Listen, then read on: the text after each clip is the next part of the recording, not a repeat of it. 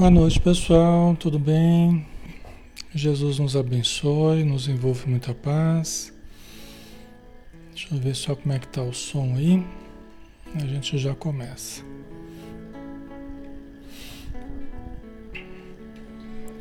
Ok, tá bom o som, tá tudo certinho. Graças a Deus, né?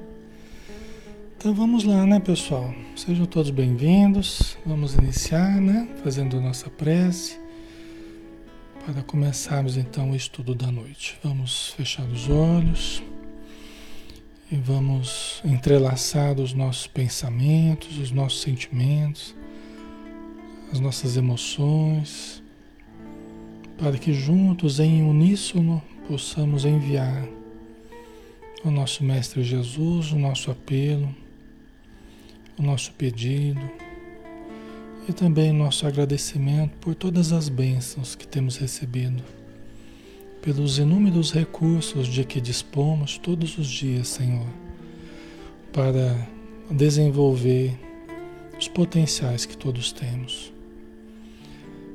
Dia a dia, inúmeras situações nos ocorrem como oportunidades de aprendizado, de exercício de amor, de exercício de paciência de exercício de compreensão, de discernimento.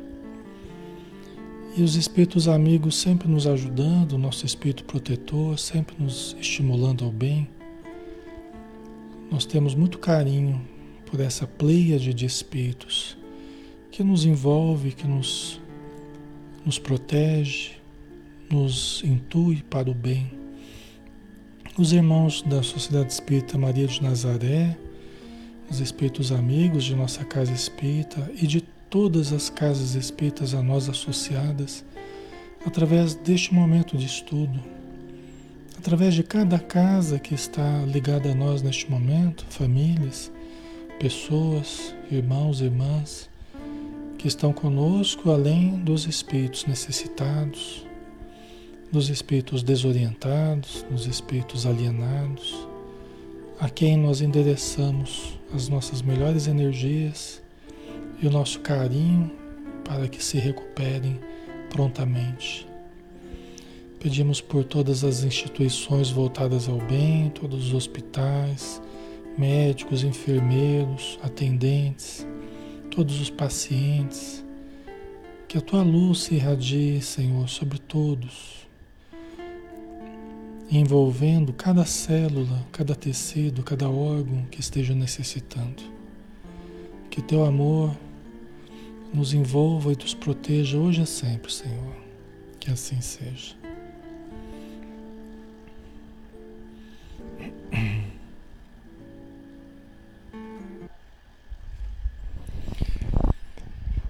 Muito bem, pessoal. Como é que tá o som aí? Como é que está o som? Está travando o som? Deixa eu ver aqui.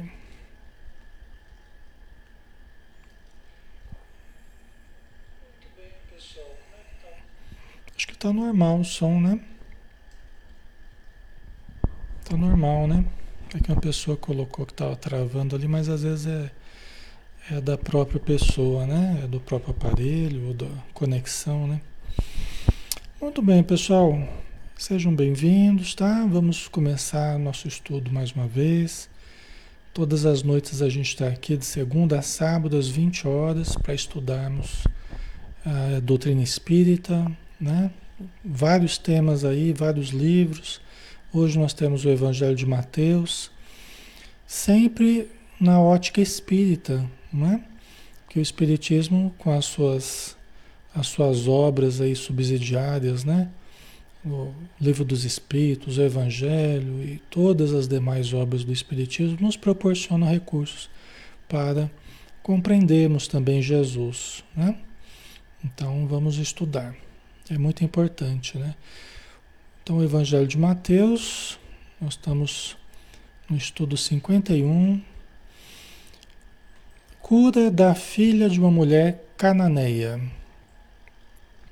Esse aqui é um texto bastante interessante, né? É, que a gente tem que analisar com, com cuidado, com carinho, para a gente não tirar conclusões equivocadas, né? Assim como tudo né, que Jesus nos, nos passa, a gente precisa tomar muito cuidado na interpretação, para que a gente não seja, não seja injusto né, com o, as situações que Jesus viveu, né, e nosso modo de entender. Então, Jesus, partindo dali, retirou-se para a região de Tiro e Sidônia, porque ele estava ali nas margens do lago de Genezaré e tal. Aí foi para o lado de Tiro e Sidom, né? duas cidades famosas, né? E eis que uma mulher cananeia daquela região veio gritando: Senhor, filho de Davi, tem compaixão de mim. A minha filha está horrivelmente endemoniada. Ah. Então vamos lá, vamos analisar. A mulher cananeia. Quem são os cananeus? Né? Diz a história que, inclusive a Bíblia, né, que eh, os cananeus eram um, um, dos sete povos ou sete tribos ou sete etnias que estavam na, na região da Palestina ali é, quando os, o povo hebreu veio de, do Egito após o êxodo, né? Quando eles chegaram ali já havia sete povos ali naquela região. Então, entre eles diz que estavam os cananeus, ou os cananitas, tá? que é a mesma coisa, né? Os, os judeus, eles não, eles não, eles achavam que os, os cananeus eles eram impuros, porque eles eram chamados de gentios. Quem, quem eram os gentios? Os gentios eram todos aqueles que não eram judeus tá? que não seguiam o judaísmo, né? Eles eram os, os gentios. Não tem nada a ver com gentileza, tá? Então, os gentios eram é, politeístas, eram idólatras, eles acreditavam em vários deuses, cada um tinha suas peculiaridades, seus rituais e tal. Então, eram diferentes do povo judeu, que era, né, os israelitas, que eram é, monoteístas, né, acreditavam no único Deus, tá? E estruturaram toda a sua crença em cima disso, né, do Deus único, tá? Então eles consideravam os, os cananeus como um, um pessoal impuro. Eles desprezavam os cananeus, né? Então veja, veja bem, chegou uma mulher cananeia daquela região e veio gritando: Senhor, filho de Davi. Quer dizer, ela conhecia das profecias a respeito de Jesus, né? Ele, ele, conhecia as citações a respeito da, da, da vinda do, do, do, Messias, né? Jesus, é, Senhor, filho de Davi, tem compaixão de mim. A minha filha está horrivelmente endemoniada. Então, novamente, a gente vê aqui a presença da a presença da influência espiritual. Não é? Você vê como o Evangelho, o Novo Testamento, ele está cheio de cheio de influência espiritual, né? Só que aqui eles colocam sob o nome de demônio, né? a pessoa está endemoniada. Mas a gente poderia dizer, nós temos usado sempre, a pessoa está obsediada. Mas olha como era a crença comum acreditar na influência dos espíritos, né? Como as pessoas levavam isso a sério, né? A gente já viu vários fatos desse aqui. No, no, primeiro evangelho, que é o evangelho de Mateus. Nos demais também a gente vai encontrar vários fatos como esse, né? Quer dizer, isso aí não é nada novo hoje que o Espiritismo inventou. É só uma questão de tradução. O termo endemoniado, a gente já viu, né? É, é, daimon, do grego, quer dizer Quer dizer, gênio ou inteligência extracorpórea, né? Mas tem outras traduções também, se a gente for trazer outros, outros, outras línguas aí, né? A gente vai também encontrar outros termos que, que explicam isso aí, né? São os obsessores, de uma forma simples a gente pode entender dessa forma, né? Sempre existiram os obsessores, sempre existiram os obsediados. Porque sempre existiram pessoas desencarnadas se vinculando a pessoas encarnadas, por sintonia natural, por identidade de sentimentos, até por afeto, até por, por ligação afetiva, né? sempre houve, sempre, sempre existiu essa influência, né? De encarnados para desencarnados e de desencarnados para encarnados. Sempre existiu, né? Certo, pessoal? Ok. Todos que estão chegando aí, que estão precisando de ajuda, que não estão bem, né? Vamos nos acomodando, vamos orando, vamos confiando, né? Porque esse momento aqui é um momento terapêutico também. A espiritualidade está trabalhando nos nossos lares, no nosso sistema nervoso. Eu já falei, coloca sempre um copinho de água ali para fluidificar. Enquanto a gente vai trazendo Jesus, né? A gente vai conversando sobre Jesus os espíritos vão desfazendo ligações com obsessores, vão fluidificando a água, pra, colocando o remedinho que a gente precisa, tá? Então confiemos, tá? Vai dar tudo certo. E começa a participar com a gente, devagarzinho você vai melhorando, tá bom? O Túlio colocou a possessão é o domínio do encarnado do encarnado por um espírito malfazejo.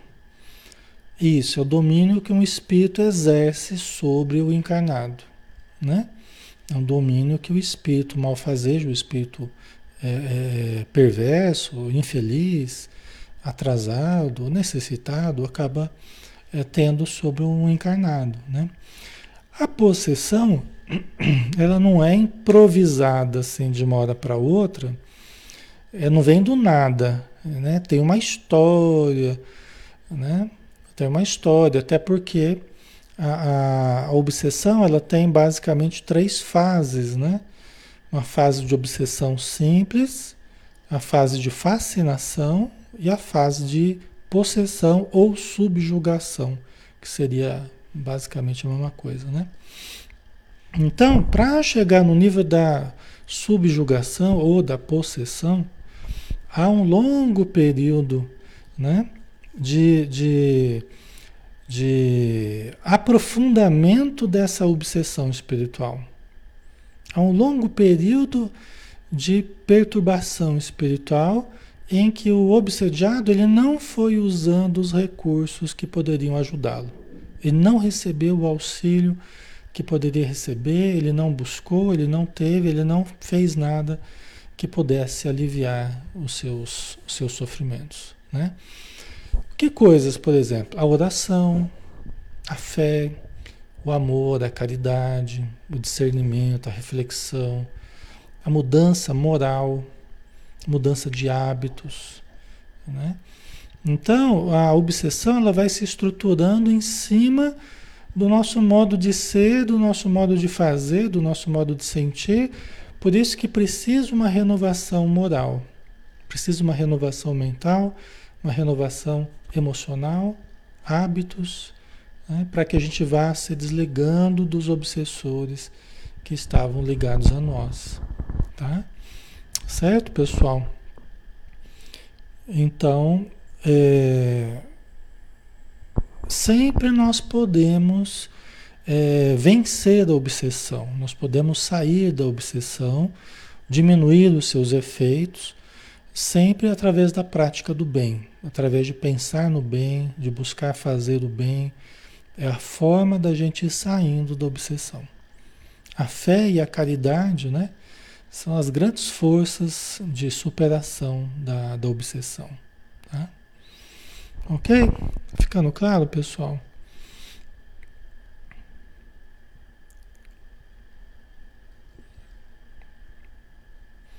Joia, né? O Ailton colocou a pior fase é a subjugação. É, os espíritos eles, eles começam a atingir a gente a nível de córtex, né, que é a região mais periférica do cérebro, né? O córtex cerebral a gente recebe primeiro a influência deles através do córtex.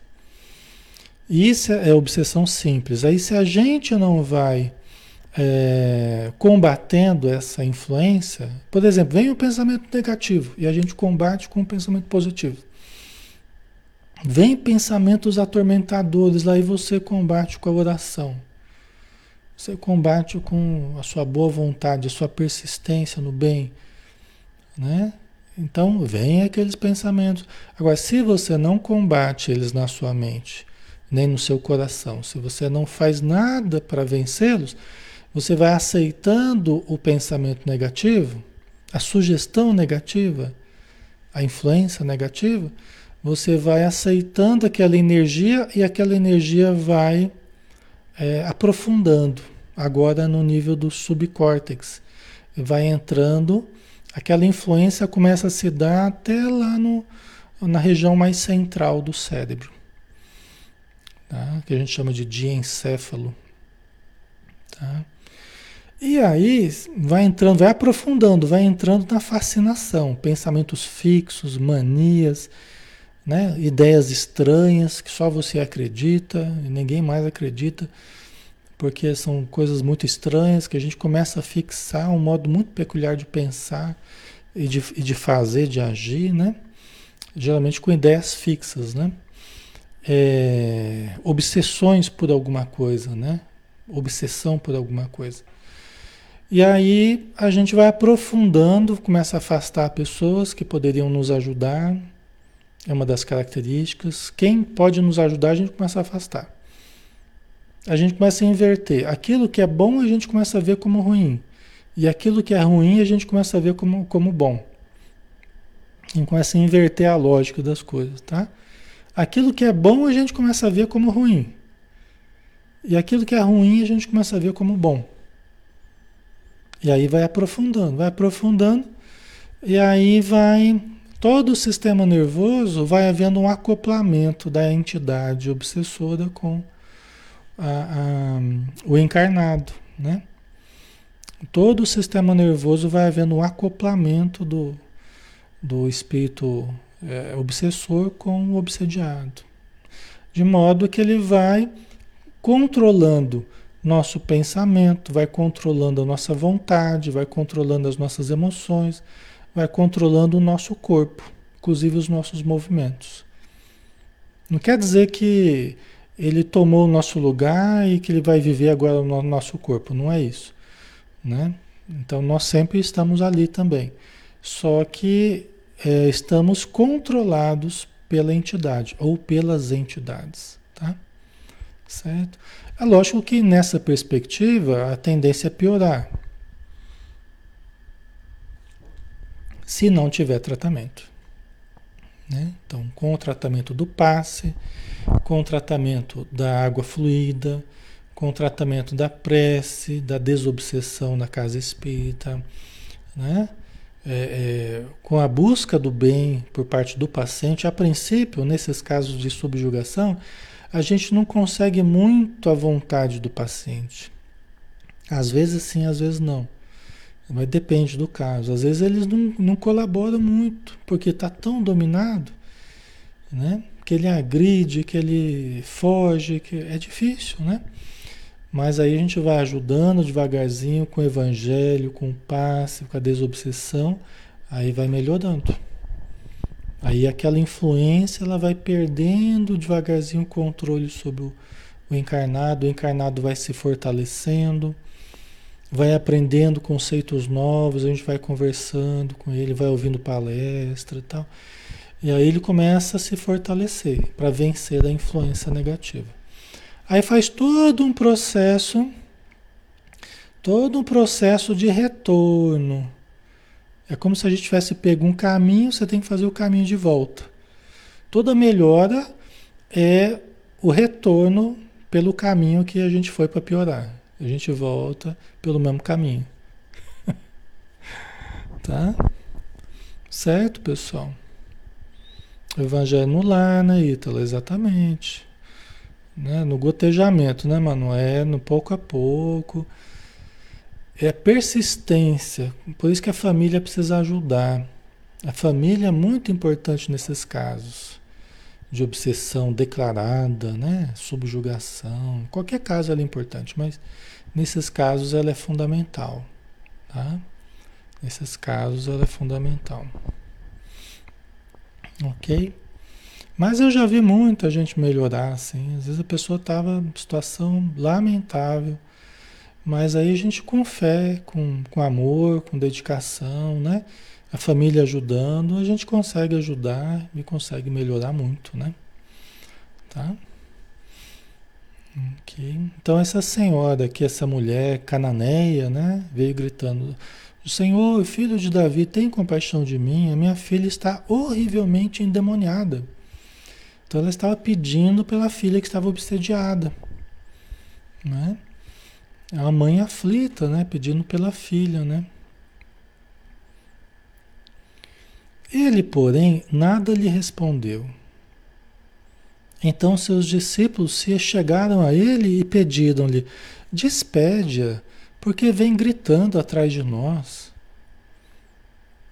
É interessante, né? A mulher veio pedindo pela filha dela, e aí Jesus nada lhe respondeu. Né? A tal ponto que os discípulos perceberam né? que Jesus não estava não tava dando muita importância para a situação. Aí eles falaram, Senhor, despede ela, porque ela está vindo gritando, né? É que nem o cego de Jericó, né? Jesus estava passando, começou a gritar, Jesus, filho de Davi. E os discípulos também ficaram incomodados, né? Pedindo para ficar quieto e tal. Mas até que Jesus foi lá e atendeu, né? Aqui é parecido com isso, né? Os discípulos estavam incomodados. E, e aí ele não, não, não fez nada, Jesus não fez nada, né? A princípio, pera aí que já vai, já vai ajudar. Calma, pessoal. Né? Aqui é uma pergunta, né? Como sabe que uma pessoa está obsediada? Né? Alguém colocou aqui. Acho que a Jamile mesmo colocou, né? Como sabe que uma pessoa está obsediada?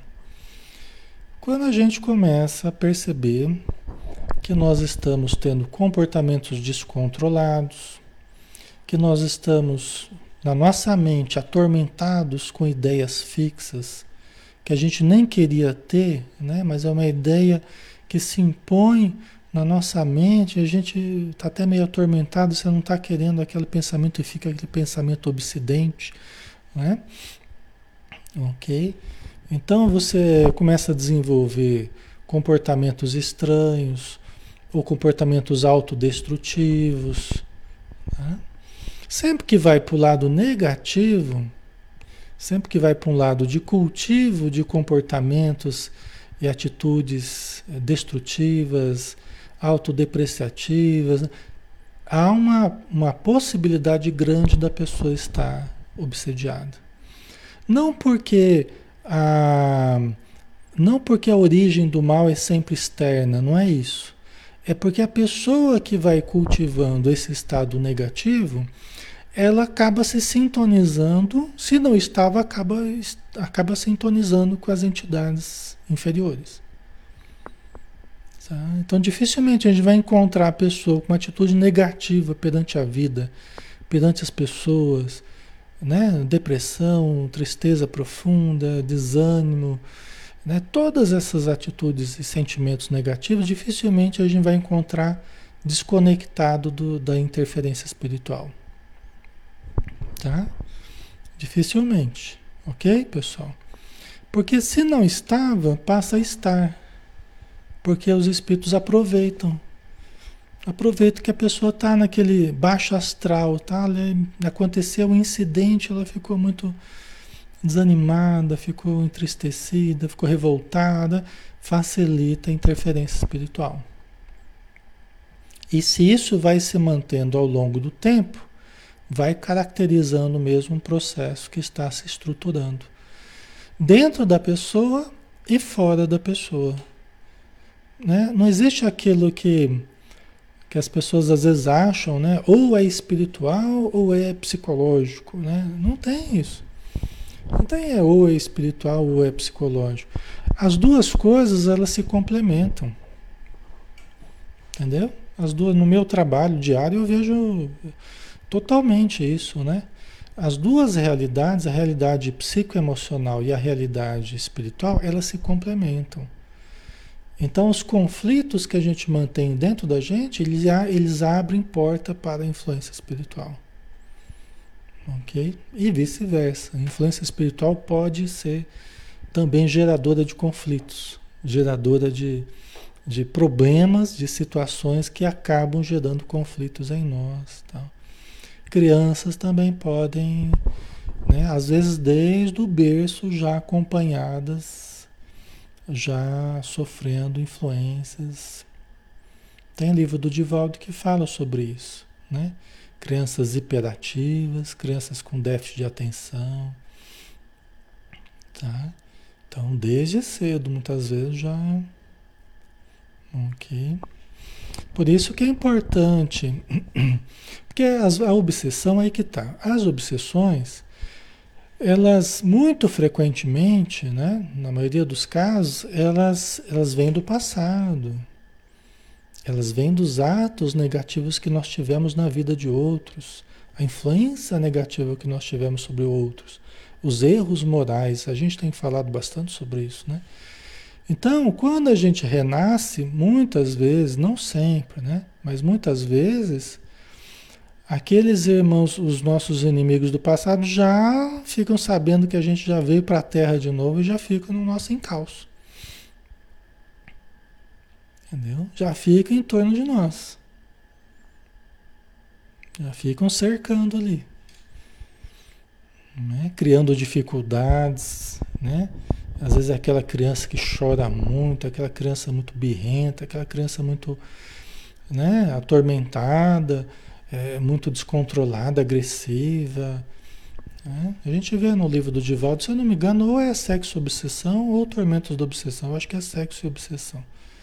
Que fala lá, eles vão numa instituição lá de crianças, né, aqui na Terra e tal. Aí o instrutor está falando para o Manuel Filomeno de Miranda, né? Eles viram, eles viam as crianças brincando no pátio, assim, eles viam a maioria delas acompanhada de entidades espirituais, de obsessores, a maioria delas acompanhada de, de obsessores, né? Aí tinha uma menina que estava lá gritando, esperneando lá. Aí ele falou, ó, a nossa irmã aqui é futura candidata a uso de psicotrópicos, tal, foi explicando, né? é, analisando o comportamento infantil dela, mas já né, já estava sofrendo influência de certa entidade tal. Ok? É que a gente, a nossa ciência, ela foi muito materialista, ela tem sido muito materialista. A gente teve uma educação, via de regra, muito materialista, então a gente acostuma a pensar só em termos de matéria, né? em termos das definições da, das doenças, materialmente falando. Então a gente criou uma certa dicotomia, uma certa separação entre espírito e matéria. Mas essa separação, a bem da verdade, ela não existe não, tá? Só existe na nossa cabeça. Porque na prática, todos nós, nós estamos sempre mergulhados no oceano de espiritualidade, sempre rodeados de espíritos em toda parte onde a gente vai sempre acompanhados daqueles que se sintonizam conosco, aqueles que nos amam e aqueles que também que nos odeiam, que cercam os nossos passos. Todos nós. Isso é natural. Isso faz parte da vida, né? É que a gente, que a gente não vê, a gente não ouve, muitas vezes, né? A gente acha que, que não é só realidade material, né? Tá? Por isso que é, às vezes pode precisar até da medicação, sim, mesmo em criança, tá, pessoal? Dependendo da gravidade do caso, dependendo, às vezes já até detecta algum distúrbio mesmo neurológico, porque ela pode vir também com alguma dificuldade neurológica, né, no sistema nervoso, alguma necessidade mais urgente, uma tendência a ter é, convulsão, por exemplo. Então pode precisar da medicação também. Tá? Então, tem aspectos físicos que precisam ser considerados, então, consultar o médico, fazer exames, tudo isso é importante. Aspectos psicoemocionais, a criança, a família, as relações familiares, né? Como é que a criança está estruturada psicologicamente, né? E a questão espiritual, então, o, a, o físico, o orgânico, o psicoemocional e o espiritual. Né? Então, às vezes a criança é muito sensível, às vezes ela está no berço, mas já é um médiumzinho assim, já muito sensível. E percebe a aproximação de um espírito, a criança se assusta, chora à noite ou durante o dia, né? é, é, ou uma criança maior já, um pouquinho maior, mas ela é muito sensível, né? Ela vai dormir, ela fica com medo, ela vê coisas, ela. Então tem muita coisa que acontece nisso aí, né? Certo, pessoal? Tá? Então a gente tem que buscar os tratamentos. Né? Na casa espírita, a evangelização infantil, muito importante. Né? A criança tomar o passe, né? se possível, né? quem tem condição, quem tem filho, principalmente filho que está tendo já alguma dificuldade, né? sono agitado, aquela, já é um sinal para a gente ficar de olho. Né? Fazer prece toda noite antes de dormir. Né? Toda noite. Se possível, coloca a mão sobre a cabeça da, do filho, da filha, faz uma prece, aplica um passe. Ah, Alexandre, eu não sei aplicar passe. Mas aplicar passe não tem segredo, é transmissão de amor, transmissão de energia. Você coloca a mão sobre a cabeça da pessoa e ora, só isso. Não tem nada assim de, de miraculoso, nada de fantástico, né? É só realmente o amor, né? Exteriorização de amor, tá? Então isso, dia após dia, ajuda a criança a se fortalecer, ajuda a melhorar o sistema nervoso. É como se fosse um remédio que você coloca todo dia ali. Você faz uma prece, aplica um passe, tá? Você vai se tratando porque na hora que você ora também todo dia, toda noite você orar e você irradiar boas energias, você vai sentir melhor também. Pais e mães aí acabam sentindo melhor, né? E é, além de ajudar o filho também ajuda o ambiente também, né? Tá? Certo, pessoal? Então, é, isso pode não impedir que a criança sofra esse processo obsessivo, mas pode minimizar certos problemas, até que ela adquira, até que ela adquira mais condição para se sobrepor a essas influências. Então a criança, a princípio, ela depende muito dos pais. Ela, ela se estrutura muito sob a proteção dos pais. Então os pais têm que ser firmes, têm que ser amorosos, mas equilibrados, disciplinados, para manter um bom ambiente familiar, porque vai ser a proteção dos filhos. Né? Não quer dizer que eles não vão ter dificuldades, mas quer dizer que a gente vai minimizar ao máximo certas dificuldades. Até que eles vão crescendo e vão adquirindo a capacidade de pensar por si mesmos, de fazer prece por eles mesmos, de buscar a casa espírita também, de participar de um grupo de jovens, de participar de um trabalho de assistência social, um trabalho de estudo, entendeu? Então, nesse primeiro momento, os filhos eles são muito carentes dos cuidados dos pais. Os pais é que são os vigilantes do lar. Por isso que os pais têm que estar atentos, né? Para serem de fato os vigilantes do lar. E aí, com o tempo, os filhos vão também é, é, introduzindo na vida deles os bons hábitos que os pais vão passando, os bons pensamentos, aprendendo a orar e tudo que, que a gente pode passar para eles, para que eles vão aprendendo a, a lidar com as influências. Né? Aí cada dia, às vezes o filho traz, olha, eu senti tal coisa tal dia, como se tivesse alguém perto de mim, aí você vai orientando, fala, olha, isso é natural, porque a gente está rodeado por espíritos, né? Pode ser alguém ligado a você, ore por essa pessoa, né? Às vezes o filho, a filha tem até mediunidade, né? Então a gente precisa entender do assunto também para explicar, para tratar com naturalidade, né? O que fazer quando se tem mediunidade, como lidar com isso, tá? Como pedir ajuda para os bons espíritos, tudo isso a gente pode ir passando. Mas para a gente passar, a gente tem que aprender. Né? Certo? Ok? Está fazendo sentido para vocês? Quanto mais a gente tem a vivência nessa área, conhecimento nessa área, mais facilita para a gente ajudar a nossa família, ajudar os nossos filhos, tá? E aí a gente vai instrumentalizando a nós e vamos podendo instrumentalizar os nossos familiares, os nossos filhos. O que eles vão fazer depois, de maiores, as escolhas que vão. Aí é uma questão deles, né? É uma questão de livre-arbítrio deles à medida que eles se tornarem maiores de idade e tudo mais. Mas enquanto estão ali sob os nossos cuidados, então, né? Sob a, a disciplina da nossa casa tal, a gente vai passando os valores que a gente tem, né? Os bons hábitos que a gente tem, vai tentando é, é, demonstrar a importância disso para eles, né? para que eles estejam suficientemente instrumentalizados para é, é, conseguirem vencer as influências externas.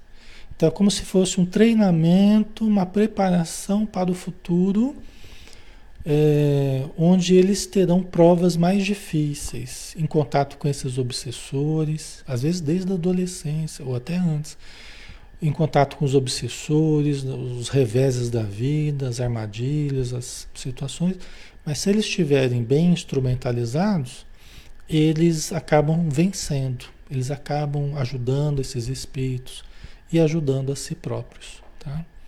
Esse é o, é o objetivo, né? Por isso que a gente não pode relegar ao abandono essa formação espiritual. Porque os primeiros anos de vida, e de juventude costumam ser mais a menos. Eu sei que vocês vão falar, Alexandre, meu começo de vida foi difícil. Eu sei, eu sei que às vezes desde a infância já tem muita dificuldade. Mas via de regra, o período infância, juventude acaba sendo mais ameno. As provas mais difíceis, muitas vezes elas vêm com o tempo, né? É como se fosse um período para a gente se estruturar e aí não é bom a gente deixar ao abandono esse tipo de, de, de preocupação, de busca espiritual, porque é o período de instrumentalização para que a gente tenha recursos para vencer quando nós formos chamados pelas provas mais difíceis que a gente tenha que passar. Tá? Ok? A Roseli Alexandre, mas explicar para as crianças o fato de poder ter espíritos próximos a nós não pode assustar um pouco? Pode. Por isso que nós não vamos partir disso. É, aqui a gente fala criança, criança você pode ter de várias idades, né? E você pode ter vários tipos de criança também, porque tem criança bem esperta, né? Que entende tudo, que lê livrinho, que vai na evangelização, e tem criança que não tem conhecimento nenhum. Até porque a família não é espírita, né? Porque é muito nova. Então, o termo criança é muito abrangente, né? Mas isso nós temos que dosar conforme a gente vai percebendo a maturidade da criança e conforme o que ela vai nos trazendo. Então não é bom realmente a gente ficar falando, eh, estimulando a mente infantil com um monte de informações como eu estou passando para vocês. Isso aqui não é assunto para criança, por exemplo. Né? O que a gente está estudando aqui toda noite não é exatamente assunto para criança. Né? Espero que as crianças estejam dormindo. Né? É, ninguém vai morrer de saber essas coisas, mas é lógico que a gente tem que, tem que filtrar, né? Nós temos que saber filtrar as informações. Aqui nem tudo que é para vocês deve chegar até a criança. Entendeu? Às vezes a criança ela, ela lida com coisas tão fortes, com percepções tão fortes. Eu às vezes atendo crianças até no centro, no consultório, crianças que colocam coisas que ela está vendo tão pesadas, tão difíceis espiritualmente, que eu tenho que falar um pouco mais abertamente com a criança, porque até para ela entender de uma forma mais leve até coisas que ela, tá, ela mesma está vendo Entendeu? Então é, a gente tem que saber dosar as coisas conforme a, a necessidade, né? Com a criança, nós devemos trabalhar mais em termos do, do, do fazer o bem, do pensar de uma forma boa, né? Comportamentos mais moralizados. A gente tem que trabalhar mais nesse sentido. Embora nós vamos dando também com o tempo é, uma compreensão maior a respeito da nossa relação com a vida espiritual. Devagarzinho, conforme haja possibilidades. Né? Eu, quando era criança, eu, quando era criança, eu sou meio suspeito para falar, né? Porque eu participei de uma. Eu era muito curioso nessa parte espiritual. Os meus pais participavam de reunião mediúnica, eu era bem, bem pequeno, né? E eles voltavam do centro espírita e já ficavam perguntando como é que foi a reunião, como é que foi. Acho que era coisa que eu já trazia dentro de mim, né? E aí eu lembro que até teve um dia que eles me permitiram participar, eu tinha sete anos de idade. E a gente ia para Marília, São Paulo, a cidade onde eu nasci, né? Onde a família toda espírita tal, e juntava final de ano, Natal, aquelas coisas a família se reunia e acabava fazendo uma prece, onde espíritos familiares se comunicavam, espíritos amigos, ajudavam alguns espíritos necessitados e tal. E uma vez eles me, me deixaram participar. E foi uma experiência muito boa para mim, eu sete anos de idade. O pessoal, hoje eu não deixaria, né? Eu não deixaria criança, não recomendo que você deixe criança participar de reunião mediúnica, né? Mas enfim, eles deixaram na época, né? E foi muito bom para mim, né? Foi um aprendizado, inclusive a primeira vez que eu conversei com meu avô. Meu avô já falecido há algumas décadas já, na época, né? E eu conversei com ele, né? Então foi bem interessante. Meu avô, inclusive, que me ajuda até hoje. É, inclusive é o dirigente da Casa Espírita no plano espiritual, que é o Urbano de Assis Xavier, né, o nome dele. É a primeira vez que eu conversei com ele. Eu estava lá orando, falaram que eu tinha que ficar orando lá. Eu fiquei lá no cantinho observando. Ai, ai.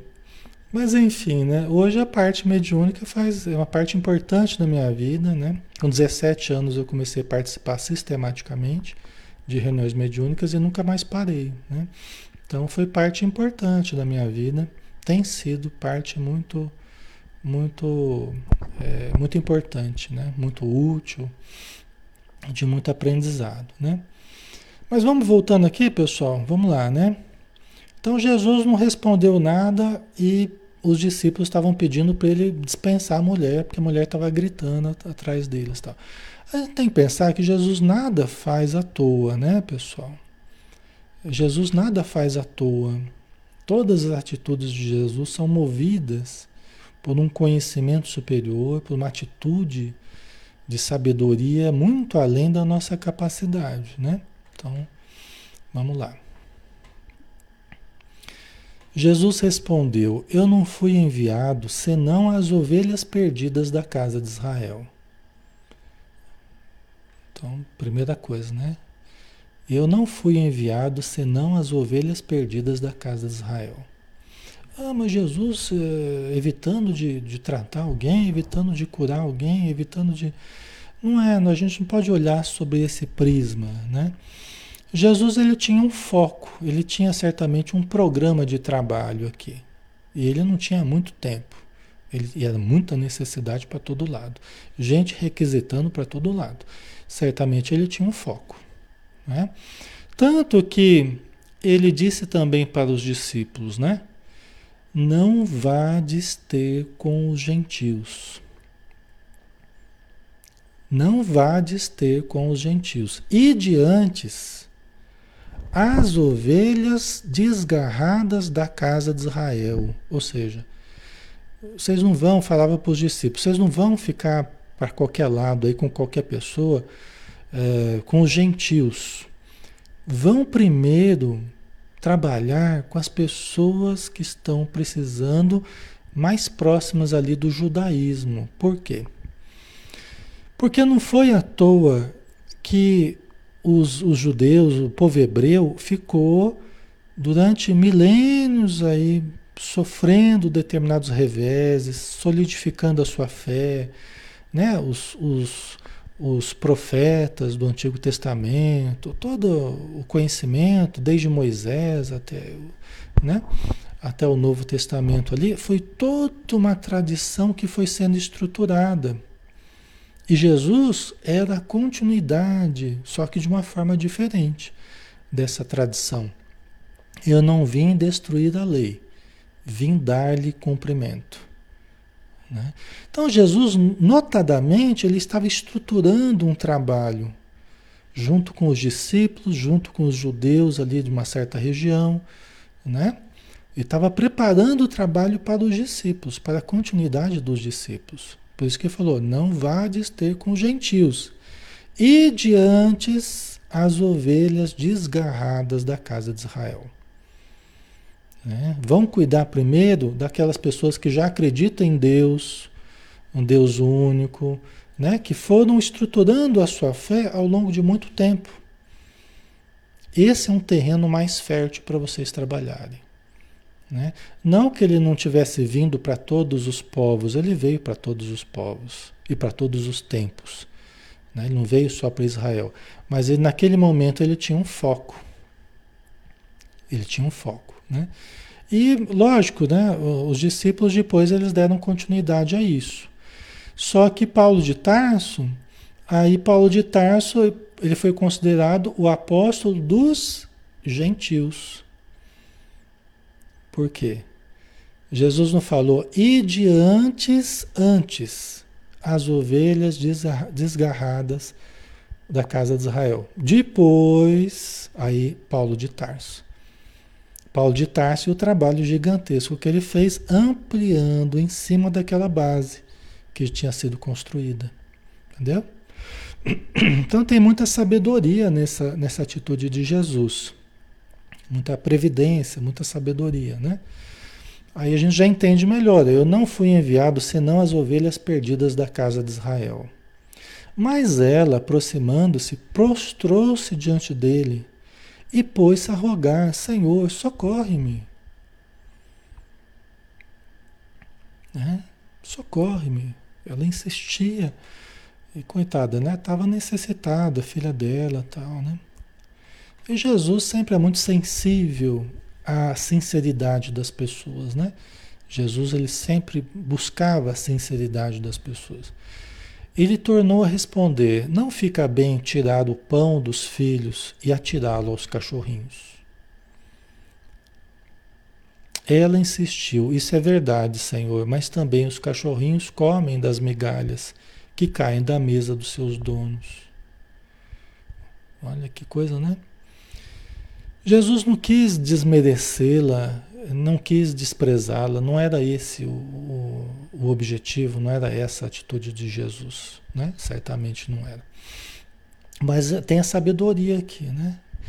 do foco que ele estava trabalhando. Quer dizer, eu, não, eu tenho um plano, tenho um planejamento, eu tenho um trabalho a ser realizado. Não fica bem eu ficar gastando energia ou mobilizando os espíritos amigos para ajudarem em situações fora desse programa.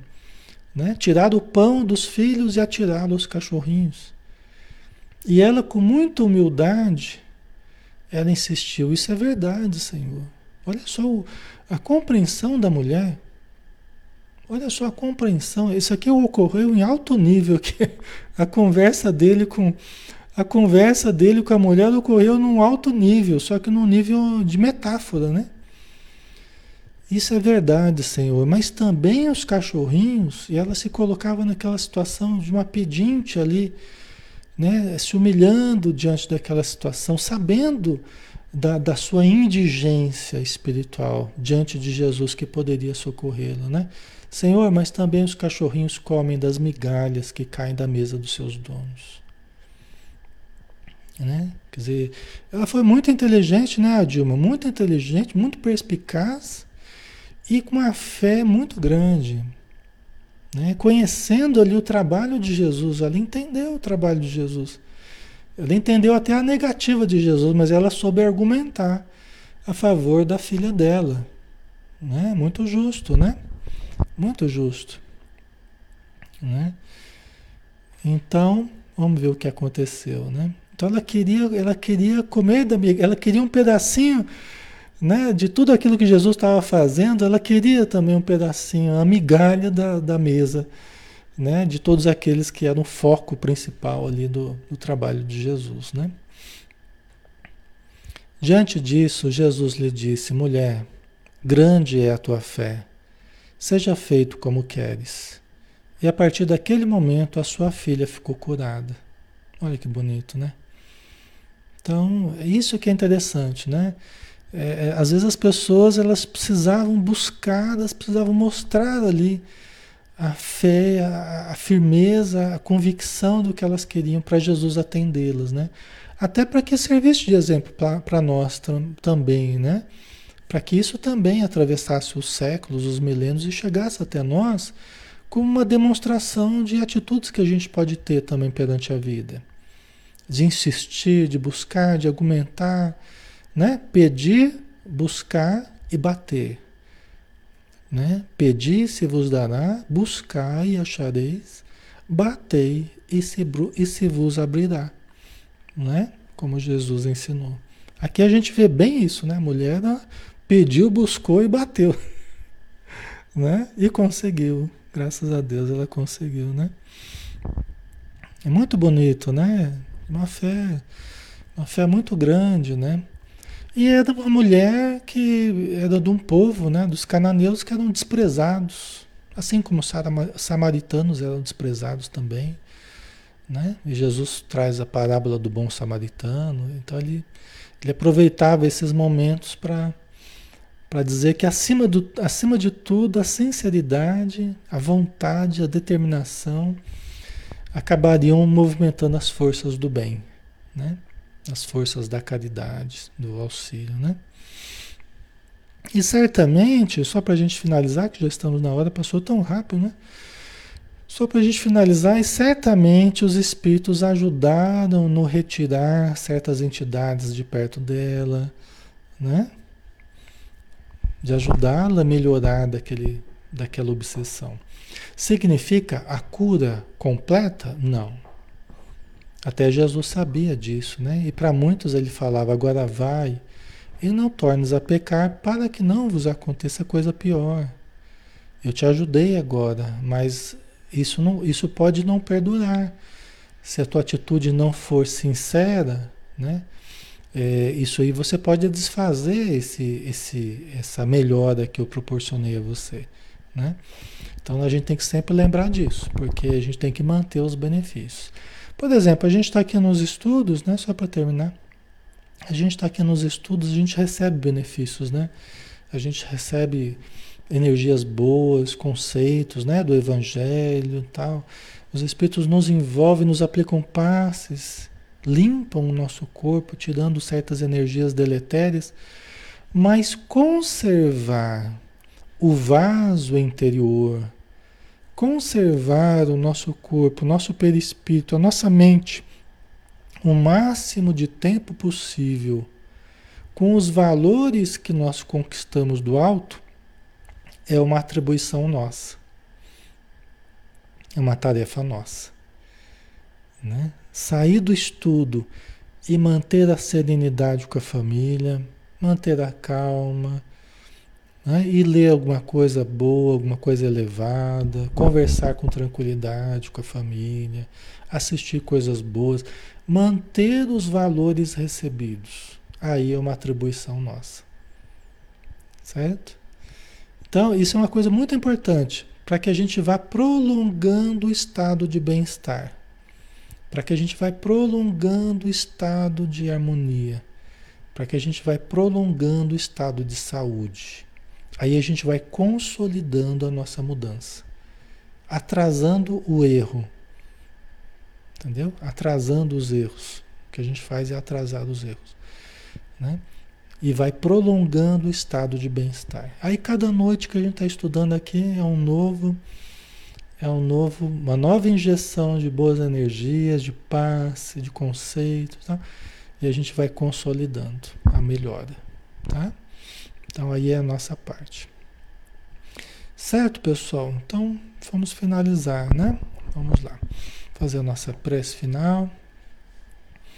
Senhor Jesus, que bom estarmos juntos contigo, comendo e bebendo do pão da vida e da luz do mundo, nos descedentando a sede de vida eterna, de espiritualidade para que nós possamos então digerir esses conteúdos e possa fazer parte de nós, estar completamente integrados em nós e na nossa vida, no nosso modo de ser e no nosso modo de agir. E sempre que nós errarmos, possamos levantar, que possamos sacudir a poeira das nossas sandálias e seguirmos adiante, superando reveses, superando dificuldades e persistindo na prática do bem, persistindo na busca do bem, acendendo a nossa luz e caminhando sob a luz do teu Evangelho. Muito obrigado por tudo e que teu amor nos envolva hoje e sempre. Que assim seja. Muito bem, pessoal. Obrigado pela presença de vocês, tá? Amanhã a gente está aqui novamente, né? No livro Ação e Reação, às 20 horas. Todos estão convidados a participar com a gente, tá? Um abração e até a próxima.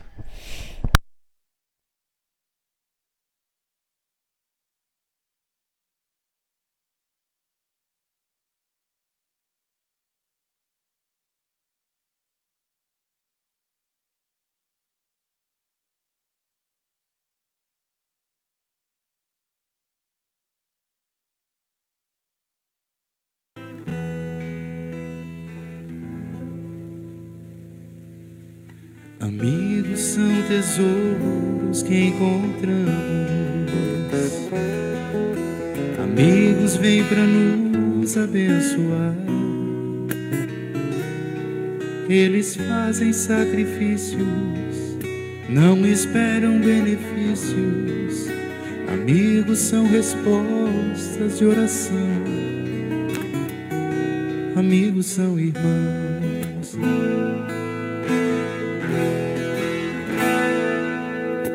O tempo e a distância não conseguem quebrar o elo dessa união. Mesmo longe eles se falam, quando perto se abraçam. O amigo massageia o coração. Amigos são irmãos.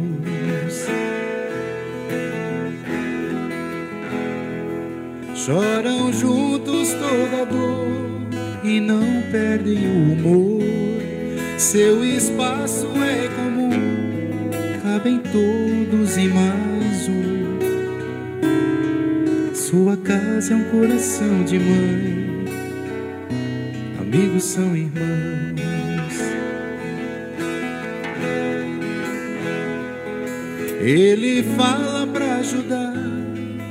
se cala para escutar. Um sorriso, uma canção, uma lágrima no olhar. O amigo entende o riso e a dor.